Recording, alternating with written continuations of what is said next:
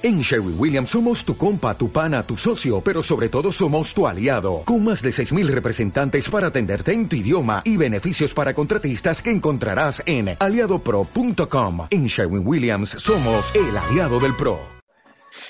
Yo de verdad creo que esto no va a resultar. ¿Por qué no va a resultar? Está resultando bien. O sea, tú me estás mirando a mí, no estás mirando a la cámara, de hecho. Claro, porque no estamos frente a la cámara. po. Pero da lo mismo, el contenido el contenido. Ya, ¿qué, le, le mentimos a la gente y le decimos que estamos en lugares distintos o le contamos la verdad? Porque le traemos... Dile la weá como es, la weá la era la transparencia total, la weá funciona, estamos en, en el directorio de la cosa nuestra y estamos grabando el podcast a las 2 de la tarde. Se van a tomar decisiones importantes. No vamos a transmitir la reunión de directorio. No. No, no se crean eso. Ya, yo creo, yo creo. Somos, somos progresistas, pero no No, weón. sí, sí, sí, somos progresistas, pero no comunistas. Algunos fuimos. Bueno, los comunistas no hacen la reunión de directorio abierta, Darío. No. Ya, pero espérate, lo que yo quiero saber es, bueno, quien está escuchando no tiene puta idea de lo que estamos diciendo. Primera y última. Ya, me censuro. Censúrese. Quien está escuchando no tiene peregrina idea. ¿Viste? Si hay buenas palabras en realidad para reemplazar. Voy a estar, voy a entrar en esa fase. Reemplazar buenas hablar palabras. más bajo que hay un niño durmiendo. Ya me empezaron a contar. Ya, lo que yo quiero Las restricciones. Sí, no, es lo peor, eso es lo peor. Ya, lo que yo quiero decir es que yo no sé si ustedes lo notan, pero nosotros sí lo notamos. Estamos todos juntos. Aquí estamos aire, estamos calzón. ¿No me cree?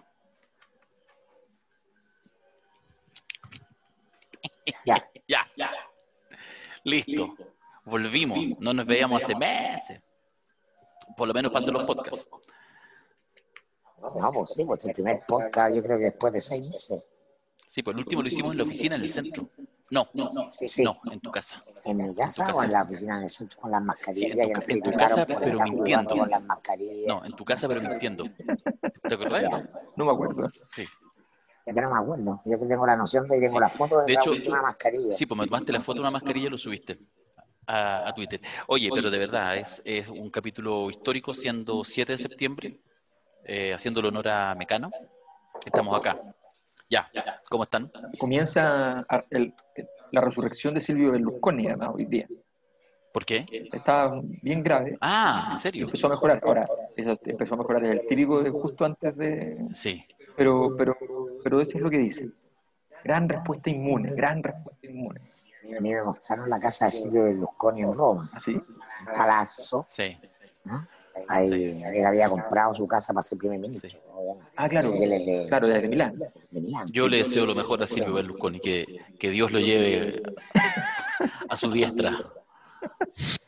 Sí. No, no lo podría llevar a otro Sí, lado. y ojalá entre los más atroces dolores para que expíe la culpa aquí pueda llegar liviano al que cielo. Él es bastante, bastante pacato. Silvio Berlusconi marcó una hoja de ruta con las fiestas bunga bunga. Habrá otro Sí, ¿no? sí lo propone un personaje con ese total. nivel de transparencia. Se sabe que a ese nivel lo velan todas esas cosas, pero Mm. Claro, porque ese con Silvio Berlusconi es el paquete completo y además es la, es la cosa súper interesante en el fondo de, de- de esa derecha muy moralina en torno a su concepto, pero él en la versión descarriada, en el fondo es como Miguel Piñera y Sebastián Piñera juntos. Silvio no, Silvio Berlusconi no, no, no, no cabe en la derecha. Silvio Berlusconi es un adelanto de la era Trump. Bueno, y además hay una, hay una cosa que los, los periodistas italianos siempre se preguntaban si acaso, porque estaba más o menos claro que él tenía conexiones con la mafia, pero lo que se preguntaban era, en una de esas, él es el capo mafia. Entonces, no sería lo normal, porque lo normal es que son personajes más grises, pero, pero parece que había mucha, mucha evidencia para eso. Sí, yo no entiendo por qué hacemos la cosa nuestra y nos gusta el que así, por ejemplo. Yo no entiendo esas contradicciones vitales. La, la cosa nuestra es Silvio Berlusconi. Sí, es cierto. Mm. Vamos a cambiar nuestros gustos, porque esto este- este- tenemos que rendirnos a los dioses que nos han dicho siga por este camino. Así que a mí no me va a costar tanto. ¿A ti te va a costar, Darío? Sí, me va a costar. Está demasiado deconstruido. Sí, fue un camino sin retorno. A mí me cuesta volver a construirme. En cualquier minuto se, no, se, se cambia a María. ¿Ah? Eso es una manera tan reduccionista la tuya de ver la de construcción. Otra vez le, escribieron, le escribieron así otro día en todo caso. A Darío. No, Darío. Soy Darío. Me construyo total tiempo. ¿eh? Porque además, bueno, ya está ahí en Copa B, así que va bien. Sí, eso sí, eso sí. Eso no hay ninguna construcción. Viejo y guatón, canoso y deteriorado clásico. ¿ah? Como, un como el mejor de los patriarcales. No, no, viejo y guatón son patriarcados. Es otra categoría. Es verdad. Oye, ¿sabéis qué? Sugiero que nos vayamos al patio. ¿Se escucha mal? Se escucha con mucho eco. Está bien para empezar, pero yo creo que para entrar a política debiéramos irnos al patio para poder gritar. Vamos al patio. Bueno. Vamos, camarita amiga. Un segundo y volvemos. Listo, nos vinimos al patio. Hoy está weá, compadre. Y así, y así. Uy, me siento en Ibiza, al lado de la piscina. Pese a lo que hacemos, somos el podcast de política más escuchado en Chile. Pese a que tratamos de destruirlo con ideas absurdas, más propias de 31 minutos que de un programa serio de análisis político compañeros. Eso. 31 minutos no era de análisis político. De alguna manera. De alguna manera. Faltó un personaje como Berlusconi. Lo más cercano era el señor Manguera. Ya, oye, em, veamos si esto resulta. El, yo, yo, tenía un tema para seguir con la lógica, como con el aroma Berlusconi, pero en sus mejores, en sus peores momentos, digo, yo no sé si, si, si, hay una señal más, un describe más, pero lo que ha pasado estos días con, eh, con, el gobierno y los permisos, si se puede o no se puede para el 18 de septiembre, es una cosa, o sea, tan menor como, como demostración de la caída total del poder. Es decir, aparece no solo un intendente, llegaron hasta los subsecretarios de regiones a ningunear la medida anunciada por el Ministerio de Salud y hoy día, recién en la mañana, se pusieron de acuerdo si las cinco personas incluían los cinco, los habitantes de la casa, etcétera. Eh, eh, ¿no, les parece que realmente es como, empieza a ser un poquito como grotesco y da de verdad demasiadas señales, donde además, evidentemente, la pandemia va a tener complejidades eh, en el futuro, seguramente haber rebrote, y de alguna manera todo esto va pavimentando para que vuelvan a caer en desgracia? Mm, no. No, mi opinión es es distinta. Creo que son los actos estúpidos que algún gobierno puede tomar, en este caso este, que, no son pocos lo ha tomado, pero, pero la estupidez no es, no es eh, un elemento que sea central eh, en el juicio de un gobierno. Fundamentalmente por el hecho de que es, un, es algo que está muy comoditizado, que efectivamente hay mucha estupidez dando vueltas. Entonces, no, no, no creo que sea lo central. Lo central es cuando a los gobiernos, en particular a este gobierno, a los gobiernos de Sebastián Piñera en general, cuando se producen las situaciones eh, de las que hemos hablado acá, que son los, desequilibrios normativos, cuando efectivamente tú sientes que no se está respetando una cosa por sí respetar otra que misteriosamente le es más querida, más cara, más importante al grupo que está en el poder. Entonces, en, en este caso, en este caso más bien es la, revela la confusión, revela ese tipo de problemas que, no, que nunca es menor, por supuesto, no, no significa que no, que no debilite y no, no genere problemas al, al, gobierno, pero, pero evidentemente no es la... ¿Qué está haciendo Darío? ¿Qué está haciendo Darío? Ay, Dios. Es un problema, Darío. ¿eh? Pero bueno, ya, ok. Eh, pero ese debilitamiento del gobierno no es relevante, no, no, no es crítico. Los, problemas tienen que ver aquí cuando están involucrados temas de dinero, cuando están involucrados temas de, de, estructura de relaciones de poder. Eso es lo importante. Aquí simplemente es la confusión, la estupidez de haber tomado una medida sin haber consultado a los que se podían enojar, las cosas mal hechas. Eh, el, costo de, de, Piñera de hacer cosas mal lo pagó en su momento cuando, desde, desde el famoso momento del, del censo mal hecho, eh, y de ahí para adelante ya es un costo hundido ese, porque efectivamente ya se asumió que podía cometer errores de principiante y que no era el mejor gobierno de la historia, ni mucho menos, que no lo iba a hacer. Eh, yo creo que el problema está en otros, en otros sitios y esto va a ser una confusión de un par de días y, y después nadie lo recordará. Tengo una tercera opinión. ¿ah? Yo lo que veo es que, evidentemente, desde la salida de Mañalich, lo sanitario eh, no está instalado en la centralidad del conflicto político. Eh, después viene el 10%, cambio de gabinete, dice Chile vamos, eh, apruebo rechazo, todo eso que, hemos visto. Y ahí está como lo, lo, Pero es evidente que hay un vector sanitario que si uno atiende a la, a la entrevista que dio anoche Isquia Siches en, en Tolerancia Cero, no se debe como un punto de evaluación general de la gestión del gobierno que tiene que ver con que pese a ese cambio de tono y de, del ministro Pari respecto a Mañalich, eh, que ella lo, lo, reconoce, hay todavía un déficit, es una pulsión natural de un gobierno que viene estructurado en lógica patriarcal sin comprender el cambio vocal, que es la incapacidad de generar una política de Estado, es decir, consensuada entre muchos actores, ¿no? y seguir con la lógica de esto política y yo puedo cambiar el tono, voy a ser menos peleador, pero igual sigo teniendo la prerrogativa como eh, gobierno central de decidir lo que, lo que se hace y yo solo escucho, pero yo decido lo que se hace.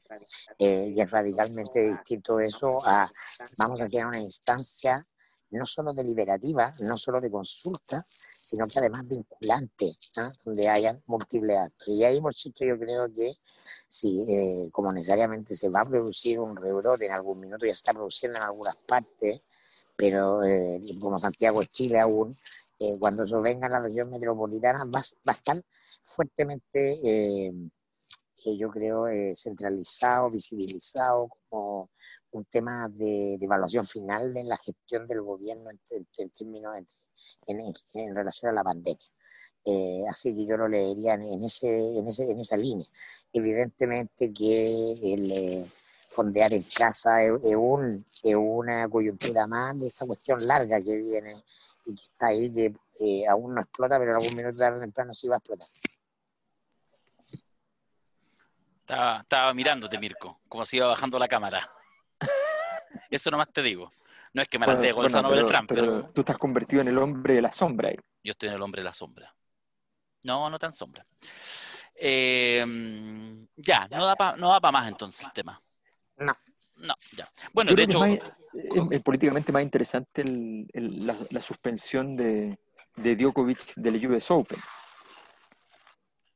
Qué gran pelotazo que le pegó, le pegó un pelotazo. a la a la, ¿cómo se llama? La Ayman, jueza, no a sé la jueza de línea, sí.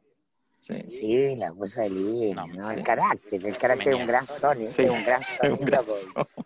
Sí, pero cachó, pero cachó al tiro que, que la habían barrado al tiro. no, pero además, pero además, lo entregaron completamente porque el supervisor de, contó lo que le, lo que le dijo para que no le, no le sancionara.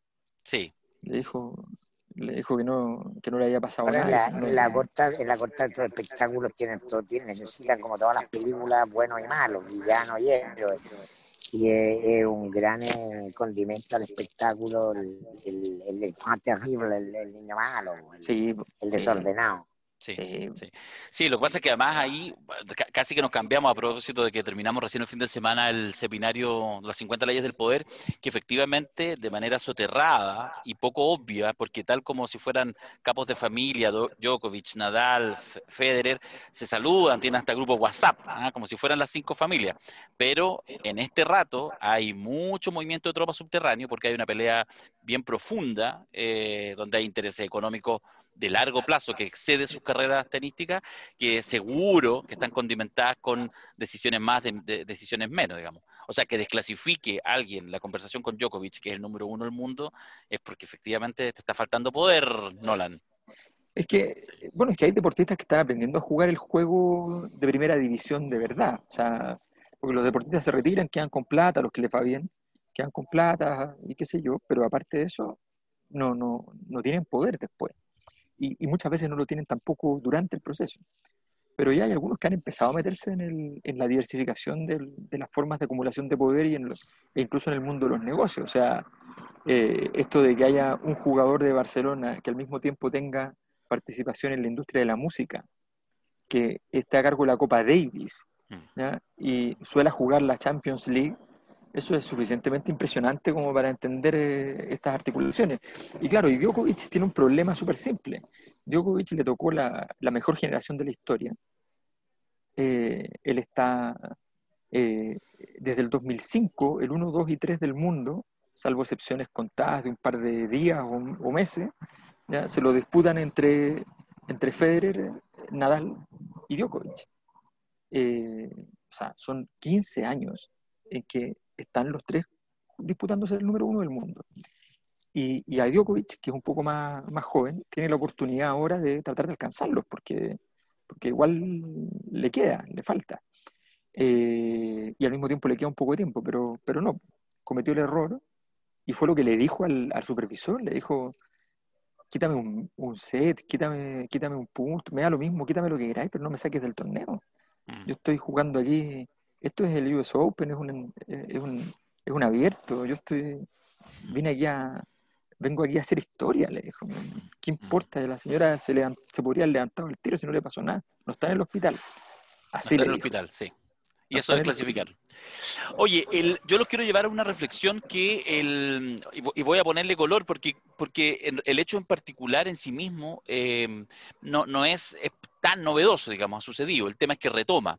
Eh, les digo el tiro el hecho, me refiero a lo que sucedió eh, con la marcha esta del, rechazo, ¿ah? con el hecho que fue evidentemente custodiada por, por carabineros y con el hecho que ha, surgido mucho en redes sociales y de ahí genera una conversación, un diálogo, insisto, más allá del hecho en particular, que es este cabro, un cabro ahí con, toda la, pinta, con los pelos, digamos, de, de colores y que se enfrasca en una discusión y que terminan sacándole pegándole una pateadura entre, entre varios manifestantes del rechazo, y que después llega Carabinero así rápidamente y se lo llevan detenido a él, digamos. O sea, le, llegaron, llegaron los pagos, le estaban pegando entre 5 a 1 y entonces ahora entre los 10 le sacaron la cresta, así como, como ese típico chiste de, de, Condorito antiguo. La verdad que... Vamos a, vamos a incursionar en la crónica roja. Lo que pasa es que sabéis que la pregunta es, lo, lo planteo por lo siguiente. Pregunto nomás, no sé. Depende. Es que tiene que ver con aquellos elementos que pueden ir calentando un poco el tema del plebiscito. Entramos, a mí me parece que después del, del 11 de septiembre como fecha, se abre un tiempo como de, de, calentura. Y tal como el plebiscito del 88, hace 30 años atrás, se calienta con esta sensación, digamos, de, de, vamos a superar la injusticia, etcétera, etcétera, a mí me parece que tanto ese hecho como el que el apruebo trabaje a partir de la idea de no nos detendrá ni el rechazo, ni la pandemia, y de alguna manera como que se juntan, yo creo que hay mucha iconografía, que en la marcha del rechazo aparezca una bandera norteamericana, o sea, yo diría que hay mucha iconografía suelta, hay muchos hechos, insisto, son particulares, son pequeños, que le peguen a un contrario en una marcha de un lado u otro, de alguna manera son cosas que pasan.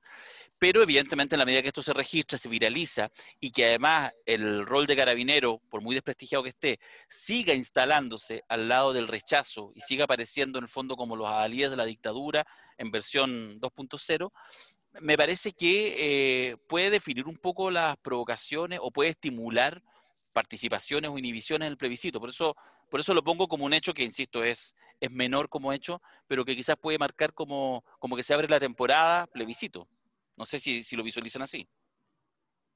Yo, yo, lo digo sobre todo por la reacción eh, en redes sociales. Yo he visto harta como reacción como de indignación y como que se empieza a calentar de alguna manera la perspectiva del plebiscito. ¿Está ahí, muteado, Alberto? Yo creo que estas cosas eh, efectivamente eh, calientan el, el, plebiscito, pero no en, no en términos de, reales del el movimiento estructural del fenómeno. O sea, no, no va a ir más gente o menos gente por cosas como esta, a menos que crezcan mucho este tipo de fenómenos y habría que ver en qué dirección, todas esas cosas. Lo que sí significa es que básicamente los núcleos más duros, los núcleos que andan apenas encontraron un espacio para salir a hacer campaña y todas esas cosas, eh, efectivamente pueden calentarse. Ahora, eh, hay un tema estratégico que, es bien... Eh, la verdad es que en este momento, dado el escenario, cualquier cosa que acontezca respecto al apruebo y el rechazo, más bien le conviene al rechazo. O sea, eh, tú me dices, sí, pero esto puede generar que mucha gente vea esta conducta de la gente del rechazo. Sí, la verdad es que me parece que es tan, es tan abrumadora la diferencia y la tendencia al acercarse a una elección es que toda elección donde hay dos alternativas tienda a achicarse la diferencia.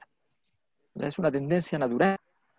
Entonces, cualquier cosa que pase, cualquier cosa que pase, eh, manifestaciones públicas, manifestaciones de esto, de lo otro, cualquier cosa, va a generar probablemente una mayor probabilidad de que, de que sea el, de que, de que crezca un, poquitito el, el rechazo.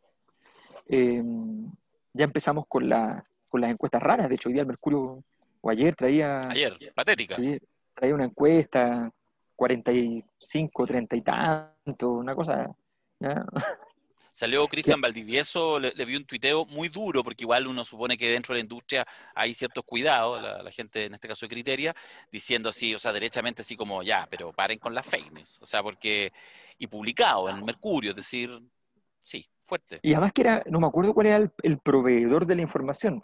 Lo miré así, fue como... Tres palitos. Entonces, entonces era rarísimo, rarísimo, rarísimo. Eh, bueno, pero, pero efectivamente yo creo que, yo creo que eh, el, el, tema de carabinero no tiene vuelta. O sea, ellos están súper está súper claro. Mira, ayer veía una noticia que, que la comentamos aquí con mucha anticipación porque la información la manejábamos de que, de que la, la cantidad de gente que se inscribió para, para, como postulantes a entrar a la escuela de, de oficiales de carabineros había bajado un 76%. ¿ya? Eh, también en el Mercurio. También en el Mercurio. Entonces, esa información es, es brutal. Claro, lo que pasa es que la lanzan cuando ya tienen claro que van a hacer una reforma a todo el proceso de, ingreso. Pero ha sido una cosa vergonzosa. O sea, eh, una caída, investigaciones no tiene caída, ¿eh? se mantiene idéntico. Entonces, Carabineros se, se, lleva la crisis para la casa completita, completita. Eh, probablemente si no se llevara toda la crisis para la casa carabinero, todo, esa, todo ese pedazo de la crisis se lo estaría llevando solo Piñera y nadie más que Piñera. Eh, y entonces funciona como, como, un poquito un fusible, funciona como un ministro en el fondo. Eh, pero de verdad es, es vergonzoso.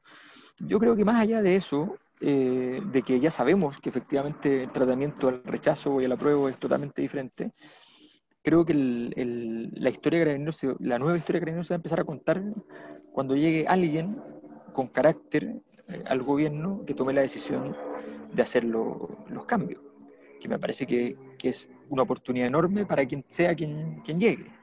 Sea, si este gobierno partió con la oportunidad enorme de hacer el cambio del general director que no había hecho Bachelet, el otro gobierno llegará con la irónica oportunidad mucho más grande de refundar la institución policial en Chile. Claro, porque hay que decir que, el, que, el, que la, la, oportunidad o, digamos, el coraje que tuvo el gobierno a sacar eh, al general de Bachelet eh, sigue la lógica binominal, es decir, saco porque es amigo tuyo, no hace una, no paga el costo de refundar más allá de propio cercano. Villalobos renuncia antes que lo eche. Sí, claro, correcto. Pero no hay en eso, digamos, una, una cosa muy, muy radical. Lo radical va a ser meterle mano a Carabineros. Y efectivamente... Lo radical es lo que dijo Mirko en, en los seminarios respecto a por qué sobrevivía Villalobos. Sí, claro. Sí, pero ya está desclasificado ya. Ya no, ya no tiene mayor valor. Pero eso lo saben solo 600 personas. Los que asisten a los seminarios. Crónica, crónica roja, ninguneaste tú, Macari. Sí, un hecho delictual menor. Yo creo que lo crónica lo que lo, hay, hay, dos cosas acá. Uno, respecto a Carabineros, evidentemente van a seguir habiendo estos episodios hasta que se fue Carabineros. Pero no tiene vuelta atrás. ¿no? A propósito de, de, los seminarios nuestros, un gran golpe a Carabineros se lo dan las tesis, ¿no? con la inclusión. Vamos a ver formas de, del himno de Carabineros, ¿no? de lo que habla justamente de una cuestión cultural mayor, una policía militarizada que ejerce el, legítimo uso de la fuerza sin haber calibrado el cambio de 40 años porque sigue en el software dictadura militar. Como dice mi amigo Virincho Navarrete, el último, ah, la última autoridad que tuvo control de carabineros fue Pinochet. Y desde ahí se mandan solo y hacen lo que quieren. Y, uh, y, respecto de lo otro, lo importante, lo que pasó el fin de semana eh, en el eje aprobado-rechazo es que eh, se empieza ya a constatar con evidencia total el desfondo, el, el del rechazo, que el rechazo lo representen unos monos, unos gorilas que salen a, a marchar, justamente te habla de la desinstitucionalización del rechazo, es muchedumbre. ¿no? La tercera sacó una editorial donde dice que el apruebo es lo mejor para el país, el diario se inclina por la opción apruebo. Eso es relevante, eso es política, eso es desinstitucionalizar el rechazo, eso es, un juego de en el tablero de, del ajedrez, porque van a quedar, no van a quedar políticos ni actores eh, de poder instalados en el rechazo. A mí me contaban que ya había problemas en, los matinales para llevar gente a defender la opción rechazo, ¿no? porque políticos, no gente que quiera dar la cara por.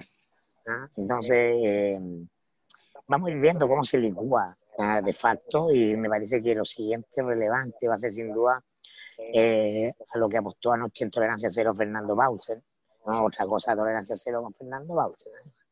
Eh, y es que en algún minuto Piñera va a tener que, eh, va a querer inclinarse por el apruebo de una manera ostensible, porque la criteria de la semana pasada mostraba que las percepciones son de que un dos tercios de, de, los encuestados creen que el gobierno, el presidente y la mayoría de los ministros, salvo del borde, están por el rechazo. Cuestión que no es así, pero da lo mismo lo que es, lo importante es lo que parece. ¿ah? Habitamos la era de las percepciones y entonces el gobierno va a tener que navegar para sacarse esa percepción y eso implica que ya no puede jugar al zigzagueo, va a tener que decir abiertamente, ¿no? en el caso del presidente, si es que quiere salvar el ahogado el sombrero, y eso va a estar muy, muy interesante. Sí, lo que un poco el, comentario que te hacía más es que a propósito de esta eh, de este comentario que tiene mucho de cinismo como, como, como apuesta política, y es que, yo les comentaba la semana pasada, que, veo, y lo digo así militantemente, eh, apoyando la apruebo y, y pareciéndole que efectivamente es relevante que el hito tenga toda la intensidad posible, que, que sea no solamente em, que se gane la prueba, que es más o menos evidente, sino que efectivamente sí importa la cantidad de gente que vaya a votar, qué es lo que pasa, cómo se estructura, etcétera. Y en ese eh, análisis, en realidad, cada cosa que hace la prueba... ¿Ah? Yo no creo eso. No, Yo creo que a medida que se desfonda el rechazo, todo lo otro pasa a ser un trámite, todo va pasando a ser un trámite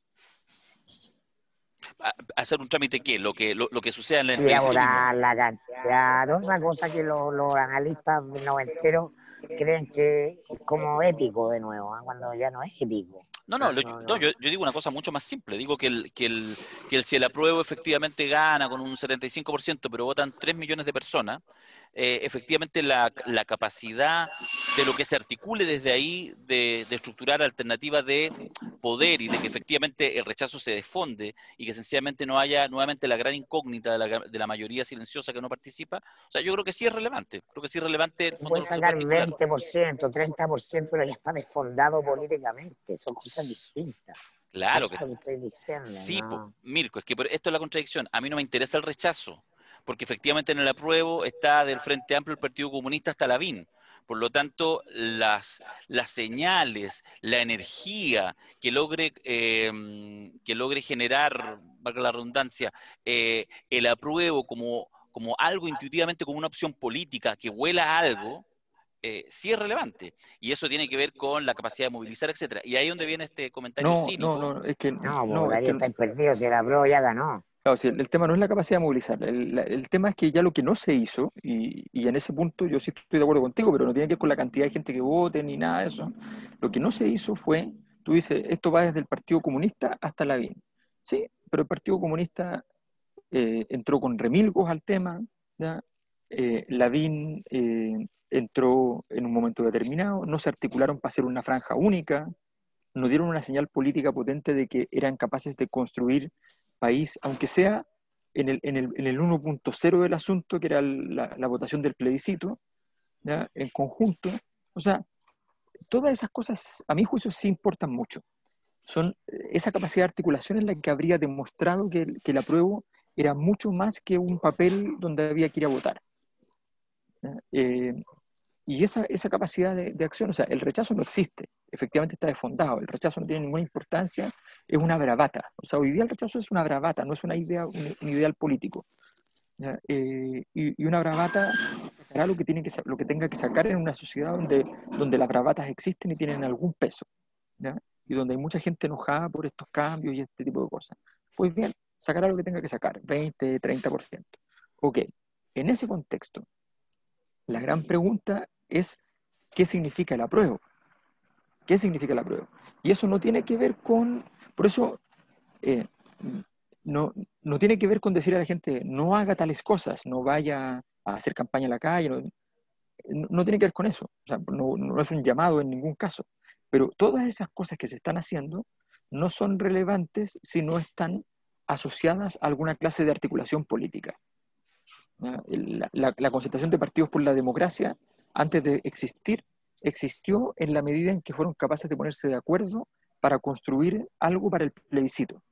Yo no digo que eso se transforme rápidamente en una estructura electoral, eso fue, de hecho, eso transforma el, el ejercicio anterior en una, en una cosa pedestre, superficial, exitosa, pero superficial. La gracia es justamente cuando tú llegas a, una, a un acuerdo eh, donde, donde los distintos sectores van y llegan a cinco o seis consensos que los articulan y que los mueven con miras a la redacción de la próxima constitución. O sea, es otro el juego. Cuando, cuando, cuando la gente dice apruebo y tú no lo llamas a sentarse y no le dices siéntese y dígame que en Chile nunca más vamos a estar enloqueciendo por políticas de austeridad, nunca más vamos a estar en esto, en esto y en esto otro, tenemos un problema. ese es el punto. Sí, el, el, planteamiento mío era, es más simple, pero tiene, tiene que ver con una cierta expectativa la, y la, la asumo como tal.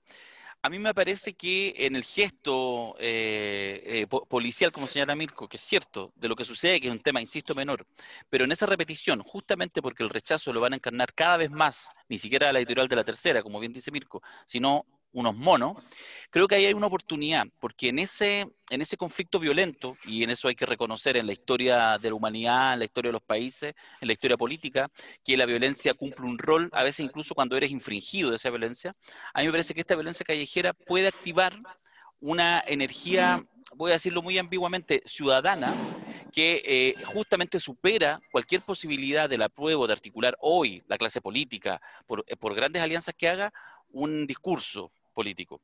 Y a mí me parece que ahí hay una energía muy inespecífica que no es capaz de construir programas, ni liderazgo, ni candidaturas presidenciales, pero que a mí me parece interesante. Entonces yo digo, ante ese desafío, vamos, demos el paso al frente. Y a mí me parece, que es el comentario finalmente que les traigo, lo que yo he visto entre ayer y hoy muy tenuemente, es que empieza a haber una cierta articulación de decir, no vamos a aceptar esta agresión, no vamos a aceptar que efectivamente una tropa energúmeno pueda atacar a un, cabro que va con su bicicleta al lado por no estar de acuerdo con la marcha y que además tenga la complicidad de carabineros. Y esa energía yo digo que ahí hay un germen interesante, que de alguna manera es lo que uno dice el estallido 2.0, pero ya no solamente como me tomo la Plaza Dignidad, sino empiezo a activarme y empiezo a generar redes de protección ante estos que están desfondados políticamente, lo tengo claro, que son estos monos de La pregunta ya, no vamos a aceptar eso. Y vamos a aceptar, esta es una pregunta que no tiene que ver conmigo, creo que es una pregunta que en algún minuto se va a plantear, cuando ya estemos en el proceso de elección de constituyentes, de convencionales. Vamos a aceptar que el eh, quórum para acordar eh, una, el, contenido de la nueva constitución sea dos tercios, y que si no son dos tercios, eh, prima la constitución del 80, vamos a aceptar no partir desde cero. Vamos, ¿Está el momento para eso? Yo creo que esta pregunta la planteaba ayer dejado en una general mala entrevista, pero este punto yo creo que es relevante porque hay tanta energía fuera del sistema. Hay una generación que no entiende el tema de ella en buena hora, que no lo entienda de el pacto, la negociación, la medida de lo posible. ¿Y por qué no podemos conversar todo libremente desde aquí y ahora? Esa es la pregunta. Yo creo que esa es la pregunta política relevante. Porque la pregunta es como eh, la primera etapa de un videojuego.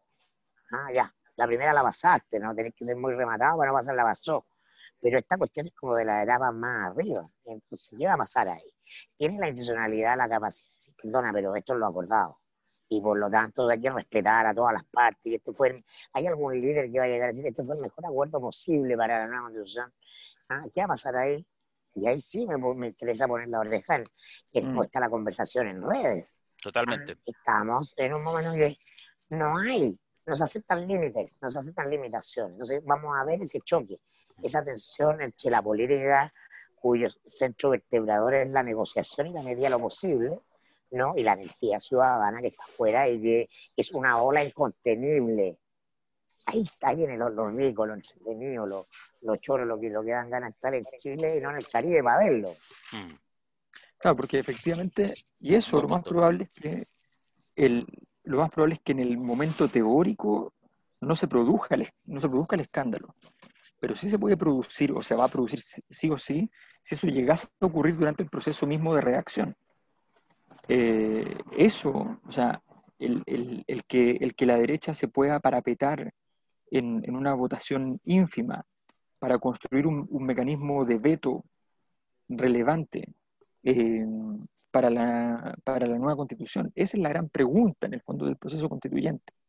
Eh, esa es la pregunta que, que, obsesiona a, muchas personas eh, y que los obsesiona en términos de, ya, pero tenemos que lograr superar la meta de tal cosa. No, la, Sí. la, la, la- meta numérica es que, a ver, todo esto suena, suena un poco contradictorio porque te obliga a entrar en un juego que a mí me parece muy, muy absurdo, porque es un juego lógico y no político. ¿ya? Yo, yo creo que tenemos que salir de los juegos lógicos cuando hablamos de política. O sea, es que, lo, es que resulta que si no tenemos más del 80% de los constituyentes, entonces nos van a venir a votar y nos van a vetar los proyectos que tengamos y qué sé yo.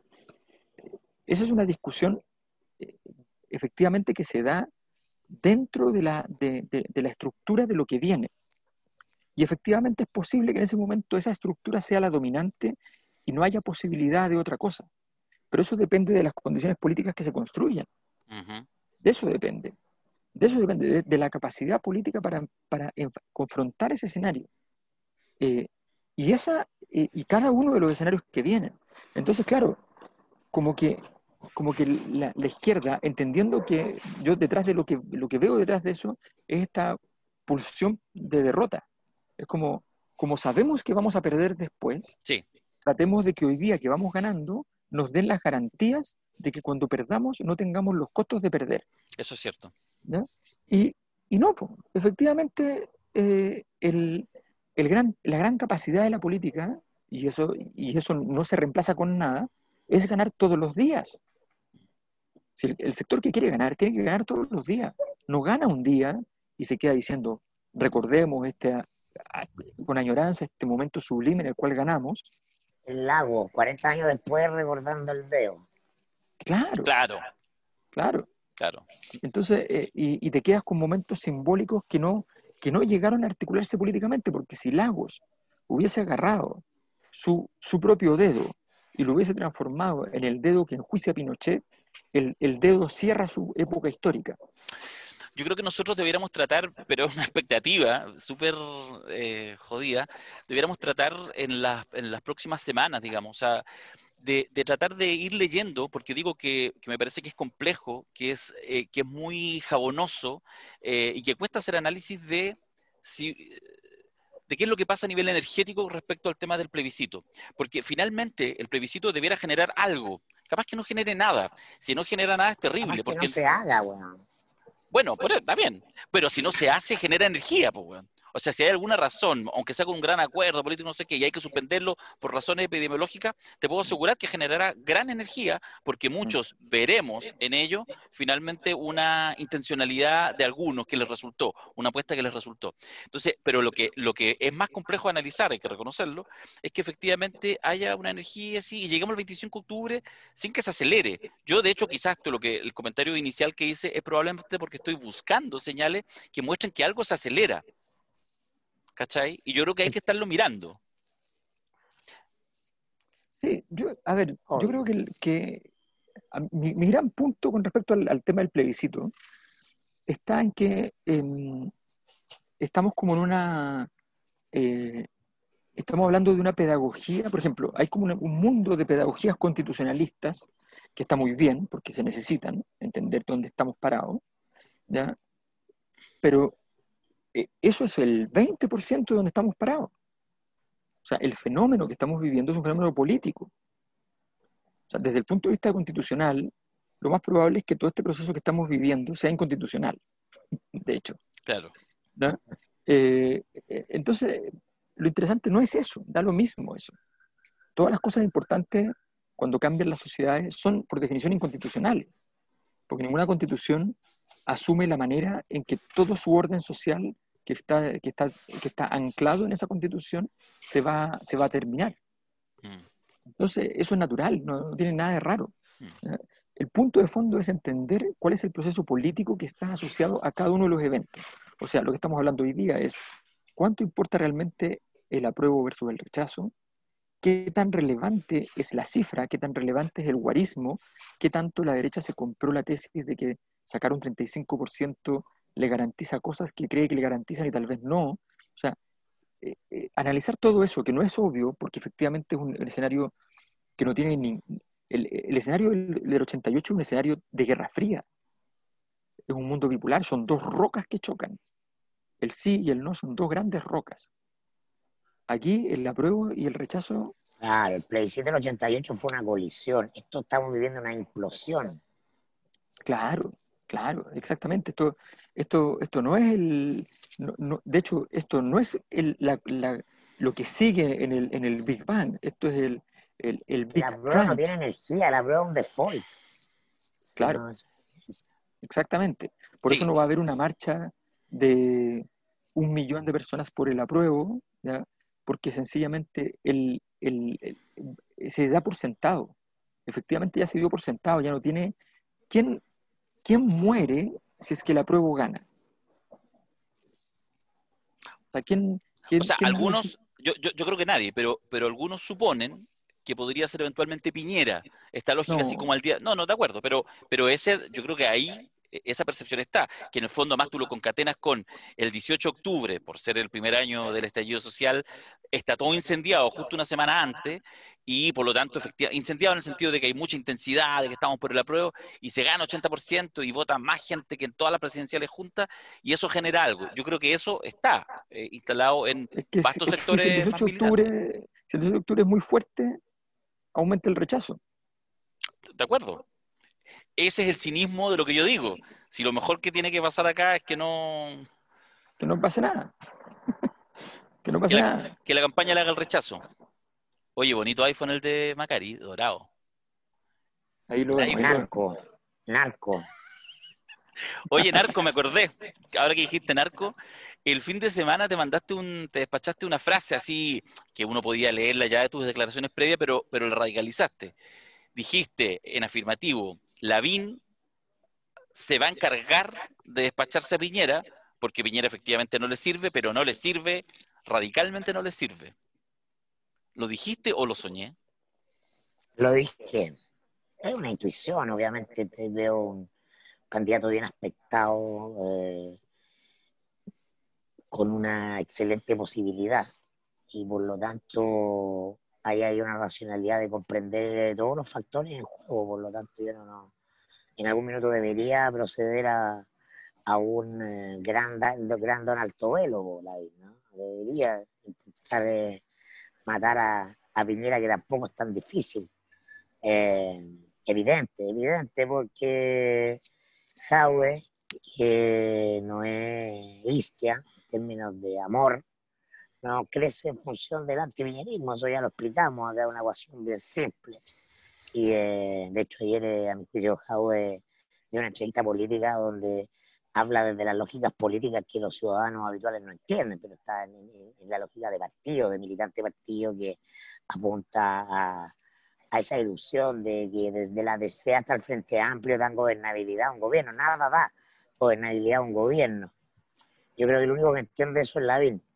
Y, eh, y, buena parte de la derecha que entiende que la bien es lo menos malo que les puede pasar, no lo bueno, porque ya no hay nada bueno, eh, también va a comprender eso. Pero bueno, en fin, es, simplemente una, una deducción que puede ser, porque la política y este escenario volátil no es lógico. Yo creo que debería ocurrir algo así, pero no necesariamente va, va a ocurrir es muy entretenido en todo caso ese, ese, ese escenario. Ahora, hay una tesis subsidiaria que, que, que es, digamos, si, si, si, no eres capaz de votarlo, no ser su candidato y que efectivamente Lavín haga todo lo posible para no ser el candidato de Piñera. Y eso. O sea, porque eso es lo que sí, mata. es más que no, no, no, no, no, no, no, no, sé, eso, eh, entonces la, la, las elecciones son ya científicas de qué se va a tratar la elección, la bien sabe, lo sabe, lo ha comprobado, ¿no? De que la posibilidad de un candidato depende de qué se trate la elección. ¿Por qué ganó Piñera? Porque la elección se trató de Bachelet y la nueva mayoría. Mm. Fue un plebiscito sobre Bachelet y la nueva mayoría. Ese es el éxito de esa campaña. No es que la gente haya votado por Piñera, la gente votó contra la nueva mayoría, contra lo que fue el gobierno de Bachelet. Te podrá gustar, no, pero de eso se trató la elección. Entonces, el éxito es construir el eje temático lo que se trata de la elección. Si la elección se trata en un plebiscito sobre Piñera, ¿no? las posibilidades de Jadwe aumentan. Hecho, Jadwe está donde está porque ha logrado ser el más nítido y claro adversario de Piñera y la derecha en el gobierno. Eso es lo que tiene Jadwe. De hecho, que toda la, nuestra conversación de que, oye, no, es que el modelo Recoleta a la gente sí, le, está muy bien. Eso le sirve un pergamino, pero en la elección se está tratando de convirtamos Chile en Recoleta. ¿Ah? el negativo, la, una campaña en negativo es saquemos a la derecha del gobierno eh, lo que sea, no importa, no, no, sé qué tengo que proponer, pero lo que no quiero es derecha ese caos. Y si, bueno, y David ahí tiene un peligro. Si la derecha, si la elección se trata de lo nuevo, un nuevo comienzo, nueva constitución, nuevo sistema de gobierno, nuevas alianzas electorales, ahí tiene la opción David. Y obviamente la opción de Jaue hoy día tiene energía porque está bien, eso, esa es la lógica del asunto. Sí, yo creo que, yo creo que efectivamente a medida que se acerca la, la fecha, y eso falta todavía, evidentemente, pero a medida que se acerque, eh, la importancia de, de, Piñera como obstáculo para la VINE crece mucho. Crece. Em, la tesis de que Piñera eh, tiene que la VIN invitarlo cordialmente a que vote, a que apoye a otro, no sirve con Piñera. Piñera es, alguien que ya mató a la una vez. Eh, Piñera no le tiene ningún, ningún afecto a la VIN. Estará encantado de apoyarlo. De apoyarlo si es que sabe que le hace daño. O sea, no tiene ni un problema con eso. Sí, claro. Ni un problema. Sí, es verdad. Em, recordemos que eh, Piñera, sometido a la enorme presión eh, semana del 20 de junio del 2011, a una enorme presión del movimiento estudiantil, pero todavía el movimiento estudiantil no llegaba a todo lo lejos que tenía que, iba a llegar, porque el movimiento estudiantil de momento era un movimiento de estudiantes. Y los rectores del Consejo de Rectores no querían darle apoyo al movimiento estudiantil. Y entonces Lavín consigue una negociación de cinco puntos con los rectores, de los cuales los rectores le aceptan cuatro de los cinco. Era literalmente de parte de los rectores una estupidez, hay que decirlo como es, era una estupidez, porque sencillamente tenían todo el poder para haberle pedido lo que quisieran y estaban aceptando la agenda del gobierno. Pero bueno, le, aceptaron cuatro de cinco. Lavín fue entonces orgulloso donde, donde el señor Piñera le dice, tengo lista la negociación, cuatro de los cinco puntos. ¿Y por qué no los cinco? No, no se pudo este, qué sé yo. No, entonces no hay acuerdo. ¿Pero cómo no hay acuerdo? No, no hay acuerdo. Y Piñera deseó que la crisis llegara más lejos en ese instante. En un momento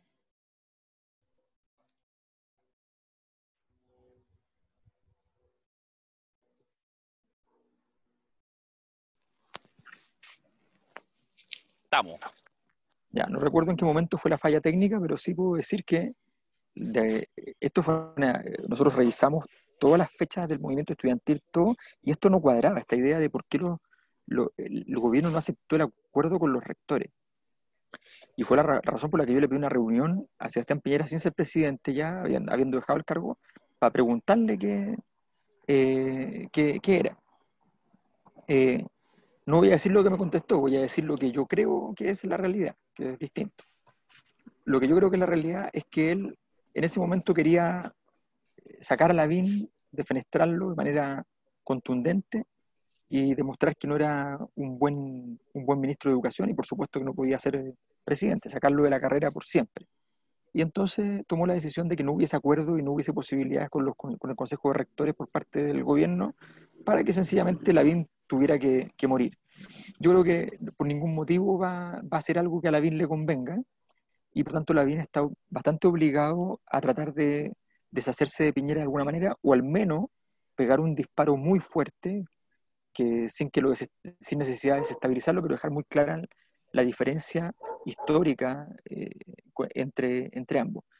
El asunto es delicado porque no se trata de, pegarle a Piñera, se trata de que tú le pegas a Piñera y si le pegas a Piñera y a un concepto de la derecha, eso puede dañar a mucha gente. Entonces, eh, eso revela las dificultades. Ahora, Mirko tiene toda la razón. Daniel Jadwe, eh, la razón por la que crece, a mi juicio, es efectivamente el antipiñerismo no como concepto de yo estoy contra Piñera, sino como concepto de yo represento la gratuidad, represento las políticas públicas sin lucro, represento ya la, universidad libre, represento todos los conceptos, bueno, la farmacia popular, todos esos conceptos están, están detrás de, esta diferencia con, con, Piñera que él trata de ir marcando, eh, que creo que, es su capital. Y efectivamente, si Piñera empieza a desvanecerse en el escenario, se, abren, se abre el espacio para opciones terceristas. Yo creo que los terceristas tienen, va a tener muchas oportunidades en este ciclo y, además en el caso de, de Jaude, yo creo que por lo menos hasta ahora resulta un, un actor que está, eh, para la mirada de muchos, más fuera del, del sistema político, de la, de la, clase política tradicional, y sobre todo en la medida que además es permanentemente ninguneado por representantes más, más nítidos de la clase política, Heraldo, Fuachaín, etcétera, de alguna manera le permite crecer. ¿Cuánto? No sé, pero... No, ese juego es un juego de la gente informada de la política, que es decir, repito, no decide la elección elección la decide gente despolitizada que no escucha la cosa no ni lee los diarios, ni está en Twitter. Escucha, yo pensé que íbamos a influir en la presidencial, weón. No, de verdad que no. En buena hora. Las elecciones se definen en los matinales. ¿Por qué la viene estar en los matinales? ¿Sabe dónde está la costa de que ha crecido? tiene un capital en el sector que define la elección. Ahora lo sabe muy bien. Política. Darío lo sabe muy bien. Yo creo que debiéramos, debiéramos entonces empezar a hacer la cosa nuestra en la mañana, pues, lo hacemos matinal. Exacto. Yo cocino. No, es que Darío, tenemos que llegar al punto que nos podemos comprar un matinal, si es así de simple. Estaría bueno. Y juntos sacamos el libro autoayuda. Qué mejor. Compramos el matinal, si eso es lo que hay que hacer. Oye, eh, ya. Eso podemos en España. ¿Eso hizo? Sí, pues compró un espacio. Ah, no sabía. Oye, ¿y, leís que se bajó definitivamente a propósito de ayer de Lorenzo sí, Cero? Sí, ¿cierto? Sí. Dijo que no tenía la experiencia. Sí, porque eso, o sea, si, si, si lo dijo así sin pensarlo, la cagó, porque es de aquellas cosas que uno. Sí. Pero al, al decirlo dejó más enamorado de los que tenía. Sí, pero, pero dijo claramente que en esta no podía ir. En, en, el sentido de que efectivamente eso es lo que la gente quiere escuchar. Y porque el, el huevonaje está en una esquizofrenia de necesitar llenar un espacio de cariño, huevón, con urgencia. Sé, necesitamos candidatos porque tiene un problema emocional el, el, el, electorado, ¿cachai? Entonces cree que todo esto se arregla de nuevo con una figura salvífica. Mm. ¿no? Porque bueno, Isquia eh, tiene el cartón completo de las respuestas correctas desde el punto de vista del nuevo sentido común. ¿no? Sencillez, simpleza, horizontalidad, eh, todas las condiciones de, de, esa demanda que es meramente emocional, pero eh, es porque de nuevo, un gobierno de seis meses, estamos en la luna de miel para que ocurra lo que ocurre después de los seis meses, ¿no? La desilusión completa, el escándalo, la imposibilidad, la ausencia de poder, pues, y por eso es tan, tan importante nuestro seminario. Julio César, Julio César no diría eso, no, no diría que le falta experiencia.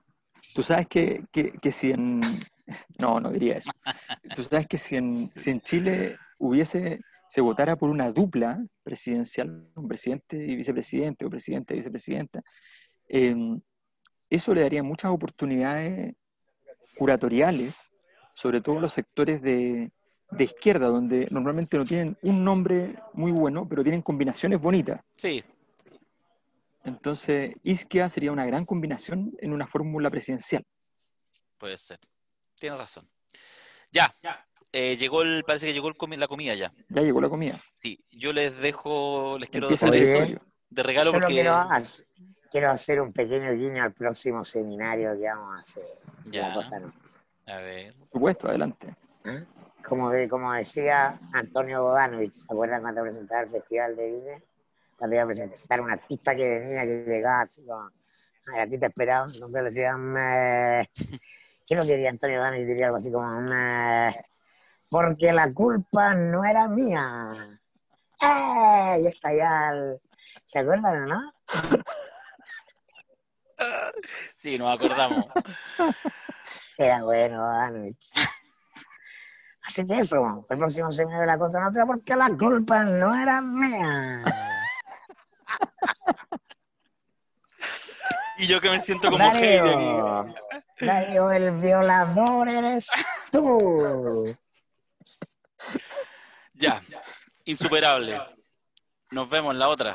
No sé en qué condiciones. Chabela. Probablemente en las peores. Chao. Ya no se quejen si es gratis la wea.